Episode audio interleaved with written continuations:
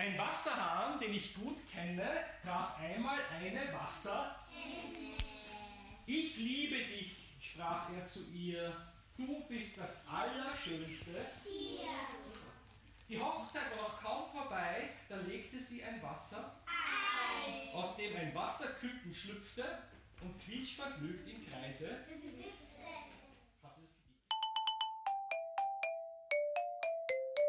Und warum? Weil es von Anfang an um alles geht. Wann Freunde wichtig sind.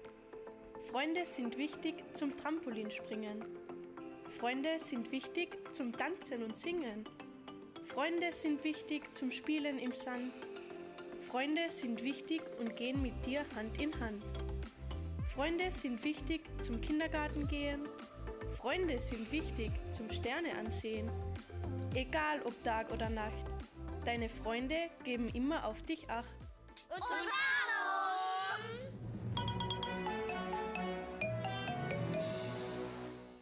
Feste feiern. Willst du wissen, wann man Feste feiern kann? Wenn der Schnupfen vorbei ist, wenn es März oder Mai ist, wenn das Wurstbrot gut schmeckt, wenn man Käfer entdeckt, wenn das Radio tobt, wenn der Lehrer dich lobt, wenn die Drachenschnur hält, wenn die Schule entfällt, auch am Geburtstag von Katze und Hund und aus jedem anderen Grund. Was sich auch gut feiern lässt, ist ein Bücherlesefest. Oder der Besuch von Georg Bedlinski an unserer Schule an der BAföB Kärnten. Georg Bedlinski, der Autor dieses Gedichts, war heute zu Besuch bei uns hier in Klagenfurt, zuerst in der Schule und dann auch im Praxiskindergarten, um mit Schülerinnen und Schülern zu schreiben, zu dichten und mit Sprache zu arbeiten. Das feiern wir mit einer Sonderausgabe unseres Podcasts. Georg Bedlinski ist in Graz geboren, sie leben aber schon sehr lange in Mödling. Ähm, und Sie haben schon Ihr Studium mit einer Diplomarbeit über Lyrik oder über einen Lyriker beendet. Das ist doch schon einige Zeit lang her. Ich habe recherchiert, Sie haben heuer 40-jähriges Schriftstellerjubiläum.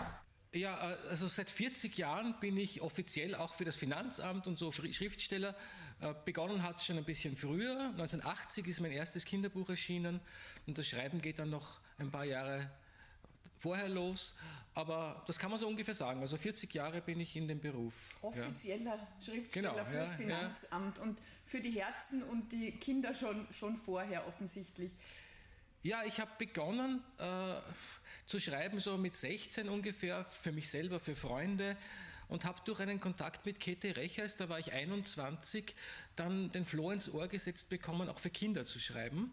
Und da ist dann im gleichen Jahr mein erstes Kindergedicht entstanden, mitten im Karottenfeld. Kam ein Hasenkind zur Welt. Als es die Karotten sah, meinte Ach, es. Es bleibt gleich da. Genau. Äh, und das hat mir dann irgendwie Spaß gemacht, denn das Schreiben für Kinder bringt auch irgendwie die Verbindung zur eigenen Kindheit zurück. Die Perspektiven, die man als Kind gehabt hat, die Neugier auf die Welt, aber auch der Spaß an der Sprache. Also ich habe immer gerne gelesen und das Lesen war sicherlich auch mit ein, ein Grund, warum ich einmal dann äh, die Idee hatte, auch Texte selber zu verfassen. Alle miteinander ruft der Feuersalamander, macht die Straße endlich frei. Die Feuerwehr muss hier vorbei, alle, die Feuerwehr muss hier vorbei. Erst hört man das Signal, ah, dann sind sie plötzlich alle da. Der Elefant mit Wasserschlauch und einem Sprungtuch um den Bauch. Alle? Und einem Sprungtuch um den Bauch. Das Nashorn, das den Wagen zieht, der Luchs, der in die Ferne sieht, als Feuerleiter die Giraffe, als Ketter Max ein Affe. Alle? Als Ketter Max ein Affe. Sie haben ungefähr 80 Bücher geschrieben und davon habe ich auf der Homepage gezählt, sind es ungefähr 60 Bücher, die zur Kinder- und Jugendliteratur zählen. Ja, also es sind, glaube ich, mittlerweile 95 Bücher, aber sicher zwei Drittel Kinderbücher. Äh, da ist es so, dass natürlich einmal Kinderbücher sind oft kürzer. bei jedem Buch ist man auf eine Idee angewiesen, auch bei dem kurzen Buch. Aber ich habe auch dadurch, dass ähm, die Nachfrage nach Kinderliteratur auch stärker ist als die nach, die nach Lyrik für Erwachsene, natürlich auch diesen Bereich immer wieder auch in den Vordergrund gestellt, wobei es mir immer wichtig war, den anderen nicht zu vernachlässigen. Also ich habe immer auch für Erwachsene geschrieben, aber halt keine großen Romane, sondern eher Kurzgeschichten, Erzählungen und Gedichte. Warum glauben Sie eigentlich, ist die Lyrik so ein bisschen ein literarisches Nischenprodukt? Das ist eine sehr gute Frage, die, über die man lange Symposien machen könnte. Ich glaube, dass sehr viele Menschen Lyrik oder lyrikähnliche Texte selber verfassen, sei es im Tagebuch oder sei es, um äh, sich ein bisschen klarer zu werden über eigene Gefühle und Gedanken. Ähm, es heißt immer wieder, man könnte ja am Abend am Nachtkastel einen Lyrikband liegen haben und ein paar Gedichte lesen. Und das ist dann das Problem. Das kann man nur, wenn man mit sich selber im Reinen ist und man, wenn man zur Ruhe kommen kann. Beim Gedichtband kannst du dich nicht an eine Handlung festhalten, sondern du musst sozusagen das Gedicht herankommen lassen und auch die Leerräume zwischen den Zeilen mit den eigenen Gefühlen und Gedanken füllen. Und dazu muss man aber auch Freude haben und befähigt sein, also sozusagen äh, Gedichte zu erleben. Gedichte ähm, schaffen es ja ganz besonders gut und in der Kinder- und Jugendliteratur noch mal ein Stück besser, ähm, so ganze Welten entstehen zu lassen. Also so wie das Hasenkind im äh, Karottenfeld, das ist ja in sich eine ganze Geschichte und äh, eine Zeile, die ich auch sehr gerne mag, ist begeistert trifft der Kolibri, du hast ja Elefantasie. Das genau, ist ja so ja. ein typisches Merkmal ihrer Literatur, dass sie immer wieder so Wortschöpfungen ähm, drin haben oder Tiere erfinden. Wie kam es dazu oder ist das ja, also ich glaube, bei der Lyrik für Kinder ist das Sprachspielerische ganz wichtig. Es gibt zwar auch Gedichte von mir für Kinder, die eher ruhig sind, Naturgedichte oder so, aber dieser Bereich des Sprachspielerischen ist äh, von Anfang an da gewesen. Ich glaube, Kinder haben einfach Spaß am Erfinden auch von Wörtern, am Reimen. Das hat man auch heute bei der Veranstaltung mit den Kindergartenkindern gesehen.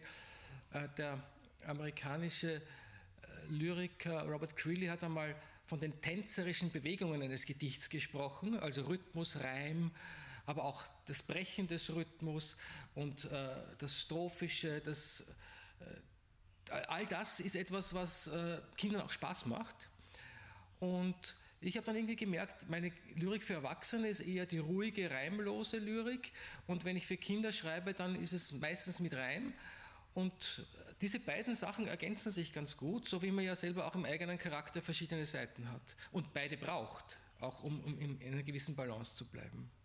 Haben sich in den vielen Jahren, die Sie sich mit Lyrik beschäftigen oder mit Texten generell beschäftigen, die Themen, speziell jetzt die Kinderthemen, haben sich die verändert oder ist es im Grunde genommen Ähnliches, das immer wieder kommt?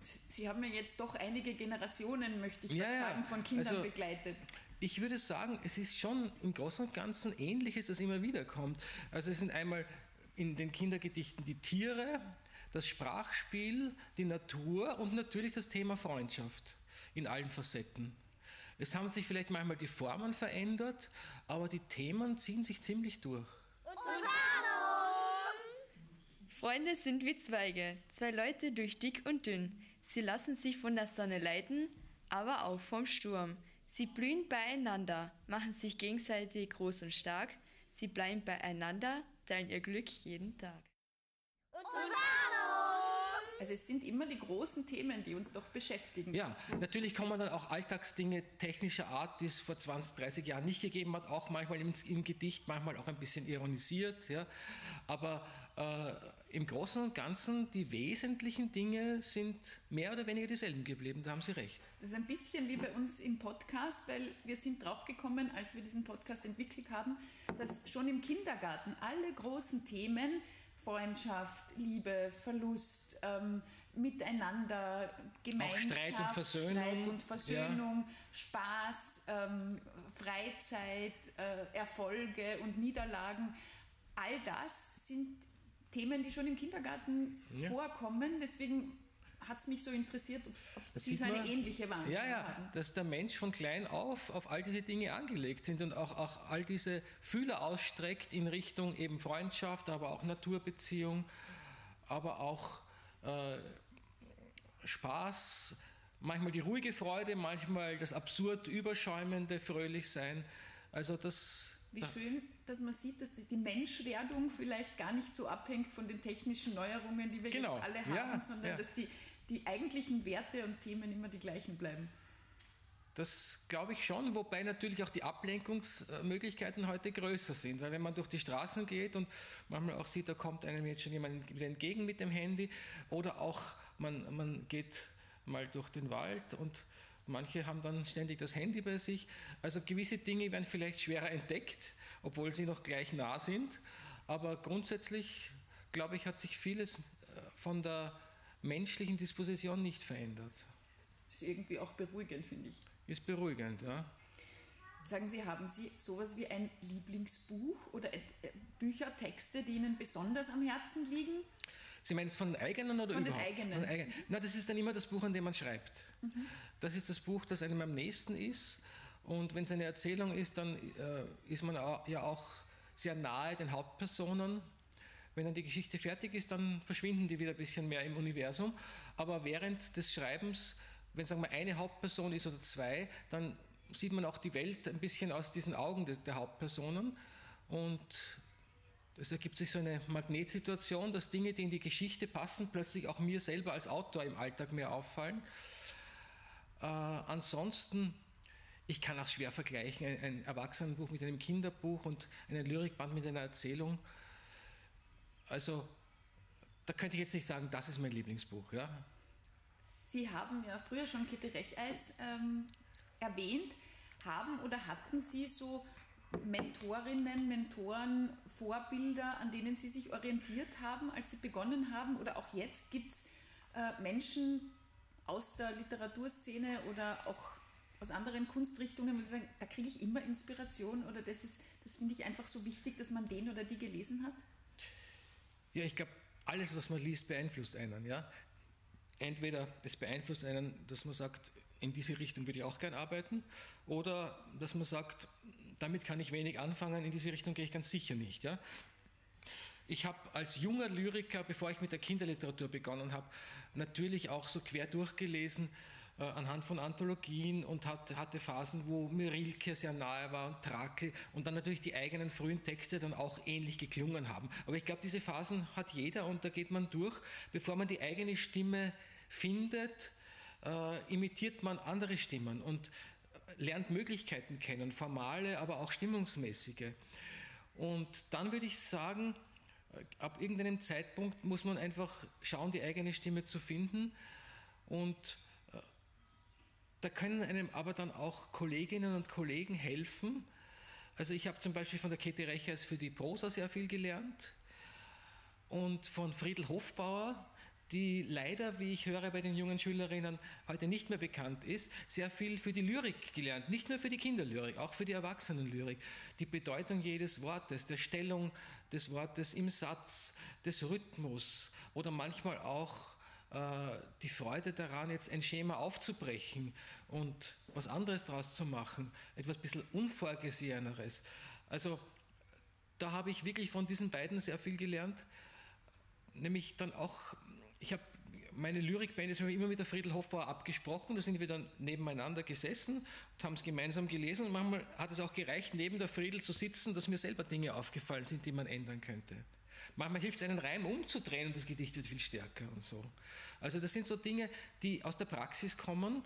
Und wenn jemand äh, aus dem eigenen, äh, aus einem ähnlichen äh, Bereich kommt, eben Lyrik oder Prosa, und eine ähnliche Sprachauffassung hat, dann kann man da sehr viel von profitieren. Also das ist ähm, auch sowas, wo Sie sagen, auch Lyrik oder, oder Texte generell können auch im Dialog beziehungsweise so in, in der Zwiesprache mit jemandem anderen gut ähm, sich verbessern. Sich verbessern, ja entstehen nicht. ja, ja, Schüler ja, ja. Vielleicht ein guter Tipp. Ja, also dass man so eine Art Werkstattsituation schafft, wo es möglich ist, Dinge anzusprechen letztlich die Entscheidung hat immer der Autor oder die Autorin, ob man den Vorschlag annimmt oder nicht. Also, aber wenn's, ich habe es immer gern angenommen, wenn ich gemerkt habe, der Text wird besser dadurch. Die Schülerinnen und Schüler haben auch erzählt, es war äh, so, so bereichernd, gemeinsam an den Gedichten zu arbeiten. Jetzt gestern im Workshop. Ja, äh, ein paar Kostproben hören wir dann ja auch im, im Podcast.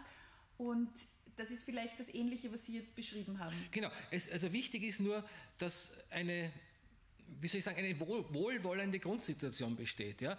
Es gibt ja auch manche Kollegen oder Kolleginnen, die auf ganz bestimmte Literatur eingefahren sind und anderes ablehnen oder äh, auf eine Art und Weise verbessern würden, wie es nicht dem eigenen schreiberischen äh, Stil, Stil und, und, der Charakteristik entspricht. Aber wenn, wenn das sozusagen eine, eine wohlwollende Grundsituation ist, dann kann das nur allen gut tun. Und ich glaube, dass dann manchmal auch beide Seiten was davon lernen. Komm du zu mir, ich komm zu dir, wir drehen uns im Kreis. Komm zu dir, du kommst zu mir, wir singen laut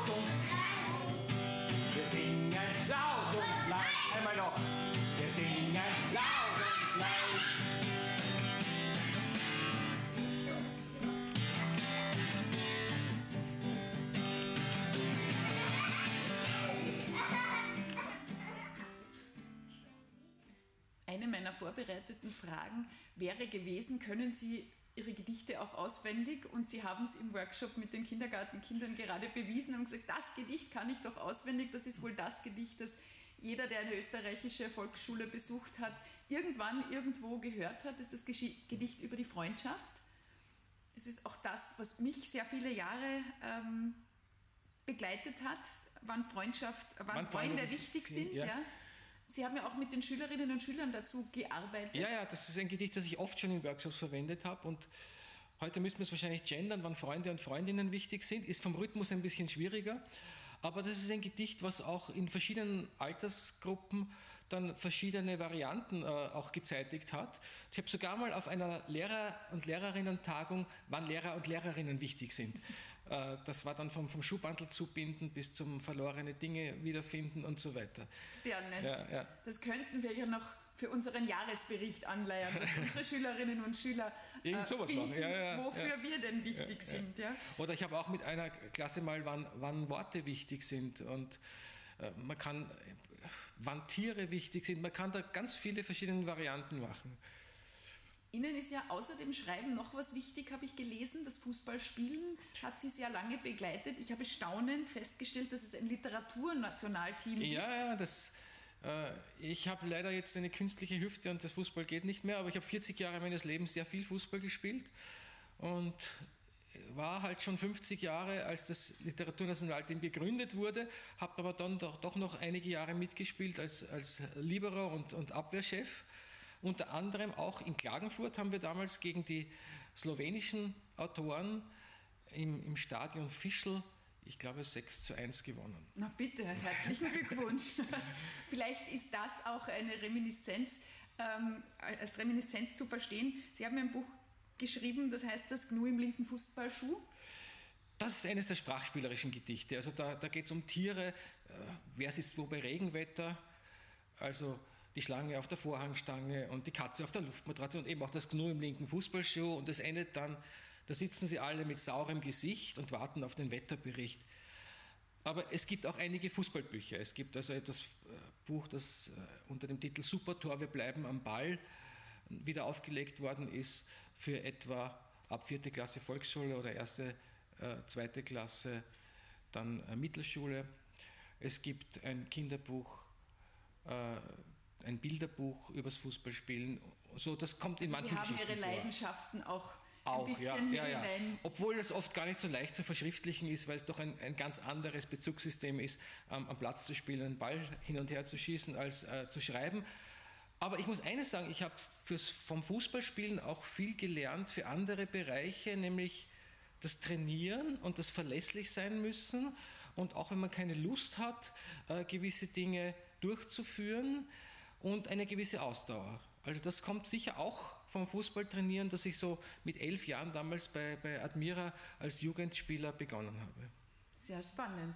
Sagen Sie, gibt es auch irgendetwas, über das Sie nicht geschrieben haben, wo Sie sagen, ich weiß nicht, da habe ich mich ein paar Mal drüber versucht und es ist irgendwie nicht. Naja, geflossen. es gibt Dinge, wo ich mich gar nicht versucht habe, weil es mich nicht so gereizt hat, zum Beispiel irgendwas mit Weltraum oder Science Fiction zu mhm. schreiben oder, oder äh, Bücher, die so mehr in den Bereich, wie soll ich sagen, des, des Esoterischen oder in den Bereich äh, wie Harry Potter oder so, diese Sachen haben mich eigentlich nie so gereizt. Also Fantasiegeschichten schon, ja, mhm. aber, aber nicht diese großen epischen äh, Geschichten, die dann in, in anderen mythologischen fast Bereichen spielen. Das hat mich nicht so gereizt. Ja. Sie sind ja auch ähm, studierter Religionspädagoge. Religiöse Bücher haben Sie schon ein paar geschrieben, habe ich so gesehen in der in der Ja, ich habe mit meiner Frau, die, die auch äh, das Doktorat in, in Religionspädagogik Theologie hat, gemeinsam ein paar Bücher zur Erstkommunion, aber ich habe auch ein paar äh, Gedichte und, und Gebete gemacht, weil es mir da auch wichtig war und uns es gemeinsam wichtig war, dass wir eine Sprache finden, die die heutigen Kinder verstehen und die nicht irgendwo in einem religiösen Sonderwinkel stattfindet, sondern die den Alltag hereinholt ins Leben. So im Alltag der Kinder auch Platz genau. hat. Ja, genau. Und so. das sind aber eigentlich auch, es sind ja oft wirklich die, die grundlegend menschlichen Dinge, die sich überschneiden mit den grundlegend religiösen Dingen, wie eben äh, Versöhnung, Freundschaft, äh, gegenseitige Unterstützung, aber auch die Bewahrung der Schöpfung und so weiter. Und warum? Die vergessene Hau. Mit kalten, nassen Händen betrat ich das Schulgelände. Mir ist es auf dem Weg in die Schule geschossen, dass ich nicht mein HU hab abgeschlossen. Na ja, egal, ich habe noch Zeit, bis es zum Abgeben ist soweit. Weil Deutsch ist erst in der dritten Stunde und Religion, es wir davor haben, steht für mich eh nie im Vordergrund. Es hat nicht einmal die Glocke gleiten und die Rallye ist schon einer geschreiten. Unter größten Druck habe ich es geschaffen, die langweilige HU fertig zu machen. Mit ganz laut über den Körper und Schweißballen auf der Stirn habe ich sauber geschrieben und gedacht, ich habe eh nichts zum Verlieren. Mit einem Grinsen bin ich im Deutschunterricht drin gesessen, ohne mir anmerken zu lassen, ich hätte was vergessen. Als die Stunde war fast vorbei, stellte ich eine Frage nebenbei, was wir mit der HU machen sollen. Die Lehrerin antwortete, das war Lei, für die wir sich üben wollen.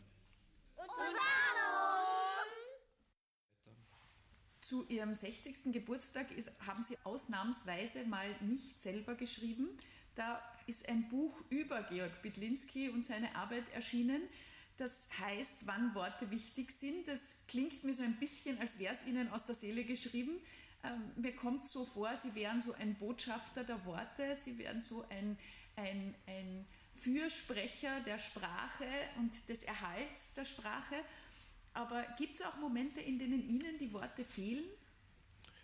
Ja, gibt es natürlich auch. Also es gibt ja auch Phasen, also einmal, wenn es lebensgeschichtlich Dinge passieren, die, die schlimm sind, ja. Äh, aber andererseits gibt es auch Phasen, wo der Alltag normal läuft, aber keine Inspiration kommt das muss man aushalten. Das ist oft das Schwierigste beim Schreiben. Ich bin kein Autor, der sagt, ich hole mir jetzt ein Thema und jetzt schreibe ich zu diesem Thema. Ich brauche immer einen Impuls, einen Anfang für eine Geschichte. Und oft ist es, so, dass ich über ein Thema nachdenke und dann irgendwas im Alltag passiert, was sich mit diesem Thema verknüpft. Und dann, dann ist der Anfang da. Und wenn ich dann einen Anfang habe und eine längere Geschichte schreibe, dann bemühe ich jeden Tag Meistens ist der Vormittag die beste Schreibzeit, einige Stunden dran zu bleiben und am nächsten Tag wieder weiterzumachen. Aber es gibt Phasen, die auch äh, manchmal recht lang sind, wo ich den Eindruck habe, es fällt mir nichts mehr ein. Vor allem, man will sich auch nicht wiederholen.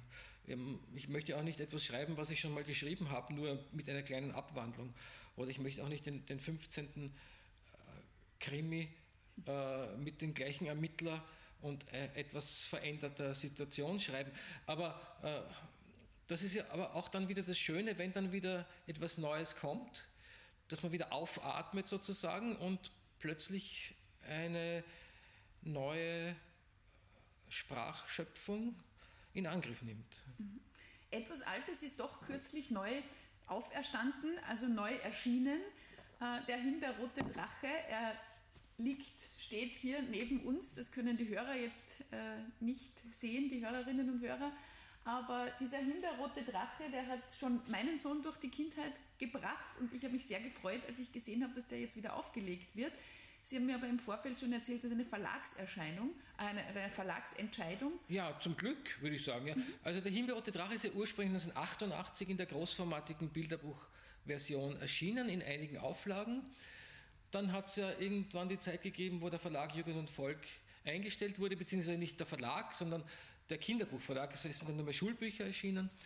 Und äh, dann hat ein spanischer Verlag, Ediciones SM, Santa Maria heißt es, in, in Madrid, äh, den Text übernommen und neu illustriert. Und es ist dann eine baskische und über 30 spanische Auflagen meines Himbeerroten Drachen im, im, spanischen Sprachraum, zuletzt auch in, in, in, Chile erschienen. Und wir haben dann fürs Taschenbuch die, die Illustrationen der spanischen Ausgabe übernommen, weil sie auch vom Format besser gepasst haben. Und jetzt, nachdem das Buch schon dreimal als Taschenbuch erschienen ist und jetzt einige Jahre vergriffen war, hat es der Verlag wieder neu aufgelegt mit einem neuen Umschlag, wo ein, ein Him, der Himbeerrote und ein roter Drache äh, drauf sind, um auch diesen Konflikt ein bisschen anzudeuten. Und ich glaube, es ist so eine, eine, eine, Grundsatzgeschichte, die auch aktuell bleibt. Die Diversität ist ja genau. immer, immer ein Thema. Ist immer ein Thema und vielleicht in den letzten Jahren sogar noch stärker ins Bewusstsein, ins Allgemeine ge gekommen. Und wir hoffen, dass ihr, ihr Traum oder ihr, der Himbeerrote Drache begleitet Sie ja jetzt schon sehr viele Jahre. Das ist ein sehr treuer Begleiter offensichtlich dass auch die Vertonung eines Tages noch. Ja, die ist schon ziemlich weit und wird, und wird ein, ein kleines Musical mit zehn Liedern zusätzlich zur Erzählgeschichte. Und ich hoffe auch, dass die bald einmal fertig wird. Na, wir freuen uns darauf. Und warum? Wann Freunde wichtig sind. Freunde sind wichtig, um Blödsinn zu machen. Freunde sind wichtig, um gemeinsam zu lachen. Freunde sind wichtig, um Neues zu erleben. Freunde sind wichtig, um schwere Rucksäcke zu heben. Wann Freunde wichtig sind? Vormittags, abends, auch wenn es wird schlimmer, Freunde sind für immer. Und warum? Zum Ende unseres äh, Podcasts bitten wir unsere Gäste immer zu einem kleinen Spiel, nämlich zu so einer Kategorie, die heißt Entweder oder. Und äh, ich gebe Ihnen einfach zwei Begriffe und Sie entscheiden sich für einen. Und nachdem unser Podcast ja Und warum heißt, angelehnt an dieser wahrscheinlich häufigst gestellten Kinderfrage äh, würde ich Sie dann um eine kurze Erklärung bitten, warum Sie sich dafür entschieden haben. Drache oder Gnu? Hm. Falsche Alternative.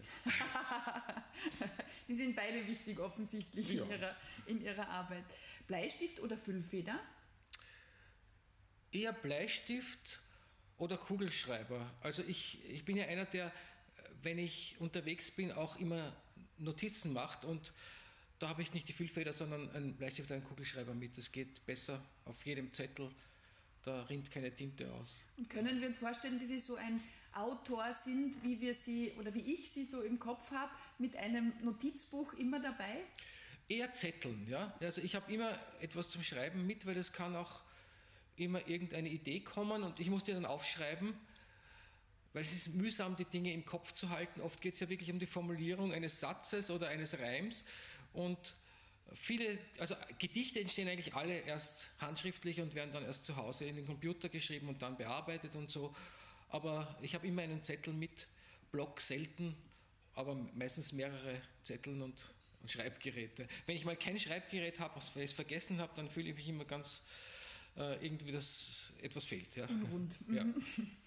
ähm, Dichter oder Schriftsteller? Das, wenn ich Gedichte schreibe, bin ich wohl ein Dichter. Die formale? Ich, ja, also ich, äh, ich würde beides einmal so, einmal so verwenden. Ich würde da auch keine Gewichtung machen, dass manche sagen, ein Dichter ist was Großes und Heeres und der Schriftsteller, der ist ein, etwas auf einer anderen Ebene. Äh, ich, ich habe mich ja oft als freischaffender Schriftsteller bezeichnet. Ein Schriftsteller ist einfach der etwas Schriftliches erstellt und wenn es ein Gedicht ist, ist man ein Dichter. Also ich bin beides. Von allem etwas, sehr schön. Ähm, Fantasie oder Vernunft? Das äh, ist auch so, dass es Texte gibt, die sehr von der Fantasie geprägt sind und andere Alltagstexte, die wohl eher von der Vernunft geprägt sind. Das kommt auf den Text an, an dem man arbeitet. Ich glaube auch, dass Fantasie und Vernunft keine Gegensätze sind. Dass man auch gewisse Dinge, die vernünftig sind, äh, in der Fantasie in verschiedenen Variationen ausspielen kann und dadurch dann wieder zur Vernunft zurückkommt. Also wenn wir gerade beim himmelroten Drachen bleiben, ist es ja auch vernünftig, dass man zusammenhält und dass man sich als unterschiedliche Menschen oder Drachen gegenseitig bereichert. Das ist ja nicht nur Fantasie, sondern auch Vernunft. Und die letzte Frage, Kasperl oder Zirkusclown? Hm. Eher der Clown, aber ich könnte ohne beide auch ganz gut auskommen. Kasperl ist mir manchmal zu albern. Clown kommt darauf an, wie er angelegt ist. Es gibt ja auch hintergründige Clowns. Also ein, ein Clown, der, der nicht nur Klamauk macht, sondern ein Clown, der durch sein Verhalten auch zum Nachdenken anregt. Der wäre meins. So wie Sie das auch tun, durch Ihre Texte, Sie regen zum Nachdenken an. Ähm, wenn ja, der Podcast wird auch einige Stimmen der Schülerinnen und Schüler bringen und die fühlten sich sehr zum Nachdenken angeregt und vor allem zum Mitmachen. Dafür bedanke ich mich sehr herzlich, dass Sie bei unserem Podcast mitgemacht haben und dass Sie auch die Schülerinnen und Schüler so motiviert haben, so tolle Texte zu schreiben, die, wie wir heute gesehen haben, äh, ergänzend zu ihren eigenen Texten die Kinder auch begeistern konnten. Und ich denke mir, das ist etwas, was man der Jugend mitgeben kann, diese Sprache als sehr wertvolles ähm, Instrument zu verstehen. Ja, ich möchte zwei Sachen noch dazu sagen. Ich fand es auch sehr schön, mit den jungen Leuten zu arbeiten. Es war eine sehr gute Atmosphäre. Und zur Sprache, ich glaube, dass wenn man sich differenziert ausdrücken kann, dass man sich auch selber und die Welt um einen herum besser kennenlernen kann. Und die Sprache ist etwas, was letztlich uns Menschen zu Menschen macht. Was für ein Schlusswort. Vielen Dank. Gut. Ihr habt also einen Workshop gemacht im Rahmen des Deutschunterrichts. Was ist denn da so passiert und mit wem habt ihr diesen Workshop denn eigentlich gemacht?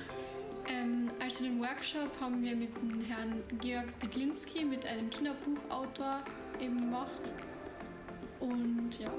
Und der hat uns dann eben einfach im Laufe des Workshops eben seine Gedichte vorgestellt und auch einfach aber von seinen Arbeiten vorgelesen und auch ähm, uns ein paar Lieder vorgespielt, die was er eben geschrieben hat. Und und er hat uns auch viel von seiner Lebensgeschichte erzählt, also wie er überhaupt dazu gekommen ist, eben jetzt auch Autor zu werden oder eben Gedichte zu schreiben. Und er hat uns auch allen ein Buch geschenkt. Also das Buch heißt das ähm, Gnu im linken Fußballschuh. Und ähm, aus diesem Buch haben wir dann eigentlich hauptsächlich die, diese Gedichte und Reime eben verfasst, also zum Thema Freundschaft, dann äh, APC, Reim, ja. Ja, und jetzt eben am Ende vom Workshop können wir das eben im Kindergarten vorstellen. Und warum ist Lyrik, glaubt ihr, so eine mm, ein bisschen vernachlässigte Literaturgattung? Ähm, also der Herr Petlinski hat uns erzählt, dass er in seiner ähm, Zeit im Gymnasium ihm das sehr oft auch sagen wir verhaut worden ist, dieses Gedichte schreiben, weil man in der Schule vor allem auch immer nur auf diese Struktur gleich schaut und nicht überhaupt auf das, was dahinter steckt. Also er hat uns erzählt, Gedichte erzählen Geschichten und ähm, in Gedichten kann man seine Gefühle wiedergeben und so weiter. Und das ist mir in diesem Workshop sehr bewusst geworden, dass das nicht nur die Schule ist, wie viele Verse, wie viele Strophen und so weiter, sondern auch wirklich was in einem Gedicht dahinter stecken kann. Ja, also er hat uns einfach mal ein bisschen an, also so auf einer anderen Seite die Sache belichtet und uns das halt anders gezeigt. Ihr seid ja jetzt schon in der vierten Klasse, das heißt, ihr habt durchaus schon Kindergartenerfahrung. Ähm, was gibt es denn da so für Erfahrungen aus dem Kindergarten? Mögen Kinder Reime und was glaubt ihr, wenn ja, warum?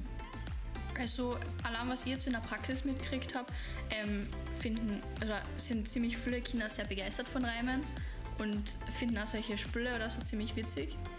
Weil wir haben auch schon ein paar Reimspiele oder so Fingerspiele, die sich eben auch Reimen gemacht und da haben die Kinder immer probiert mitmachen und hat ziemlich einen Spaß dran gehabt. Ja, also bei Kindern merkt man vor allem auch diese Freude am Reimen, wenn man zum Beispiel sagt, ja, was reimt sich auf Haus, dann sagen sie alle die Maus zum Beispiel. Also Kinder haben totale Freude damit und deswegen freuen wir uns auch, das den Kindern heute im Kindergarten vorstellen zu dürfen. Okay. Ähm, Glaubt ihr, man kann auch mit Kindern im Kindergarten reimen? Ja, auf jeden Fall. So wie du es gesagt hast? Ja, vor allem wenn wir heute eben so ein Freundschaftsgedicht vortragen oder das APC-Gedicht, wenn wir uns dann auch vorgenommen, die Kinder mal zu fragen, okay, ähm, wer von euch kann schon das APC? Und dann werden sie schon mal eingeladen und dann geht es eben APC. Bei uns in der Affe liegt im Klee. Und dann ist es auch für die Kinder so eine Hilfe, sich das APC vielleicht zu merken und ein spielerischer Umgang eigentlich mit Reimen, wo sie vielleicht gar nicht mitkriegen, dass ich das vielleicht, weil sie kriegen es schon mit, aber es ist auf spielerischen Umgang und nicht auf diesen theoretisch bezogenen.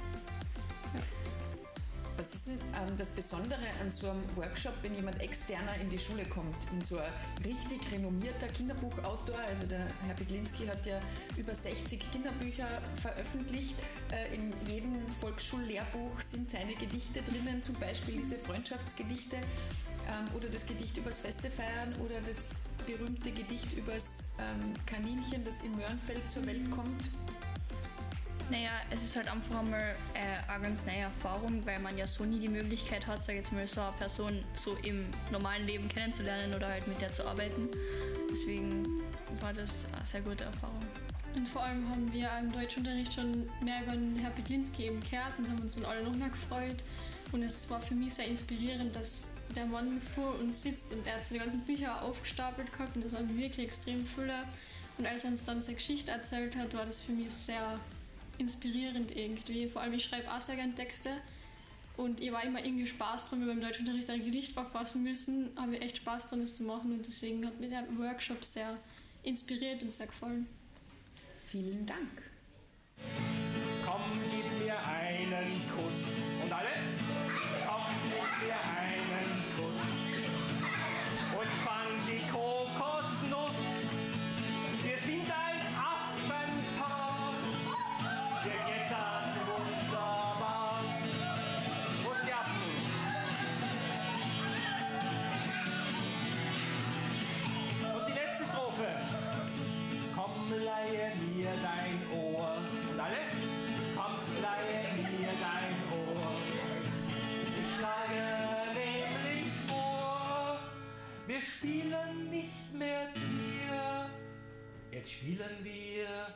Klavier.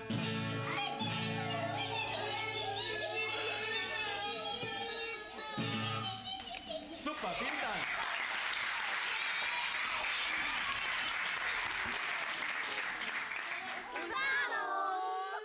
Weil es von Anfang an um alles geht.